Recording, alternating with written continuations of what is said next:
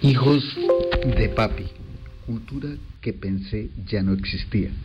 Se trata como en la historia de los victorinos que en Colombia la condición socioeconómica también se hereda.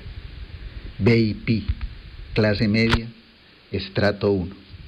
Esto lo menciono porque en días pasados escuché al hijo de un senador condenado penalmente por nexos con los paramilitares ungir como nuevo Salvador de Colombia al hijo del único expresidente a quien se le haya proferido un auto de detención por la Corte Suprema de Justicia.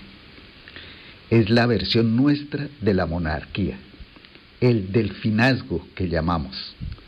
Cambiaron el verbo nombrar por ungir para que parezca distinto. Ahora es yo te unjo, tú me unges, entre nosotros nos ungimos y ellos que se jodan.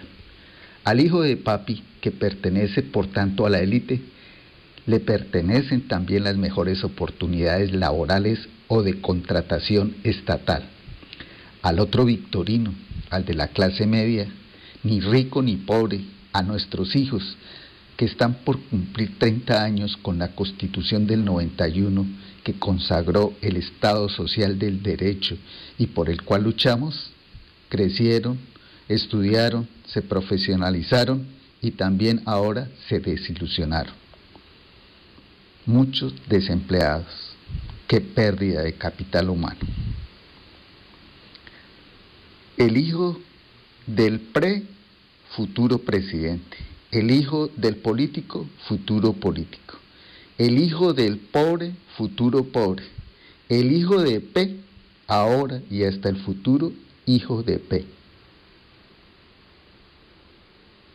El círculo de la pobreza se reafirma y así es muy difícil vencerlo desde lo legal. Por eso muchos victorinos del estrato 1 se dedican a ser malandros.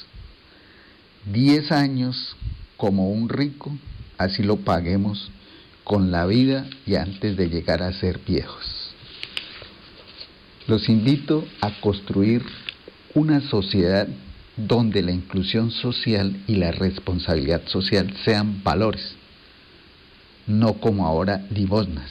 Ese cambio lo podemos hacer empezando al contrario, desde la base, desde lo local. Los de arriba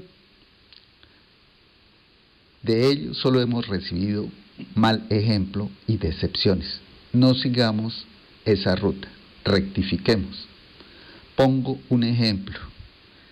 En lo local, el, al mérito, también le hacemos pistola y toda clase de jugaditas.